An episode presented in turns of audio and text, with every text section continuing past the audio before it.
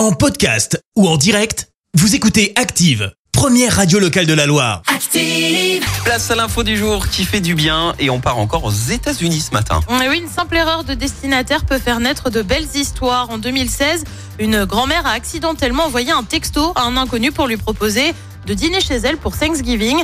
Wanda croyait en fait qu'il s'agissait de son petit-fils. Jamal avait alors accepté l'invitation. Il s'était rendu chez sa fausse grand-mère en. Arizona pour fêter Thanksgiving.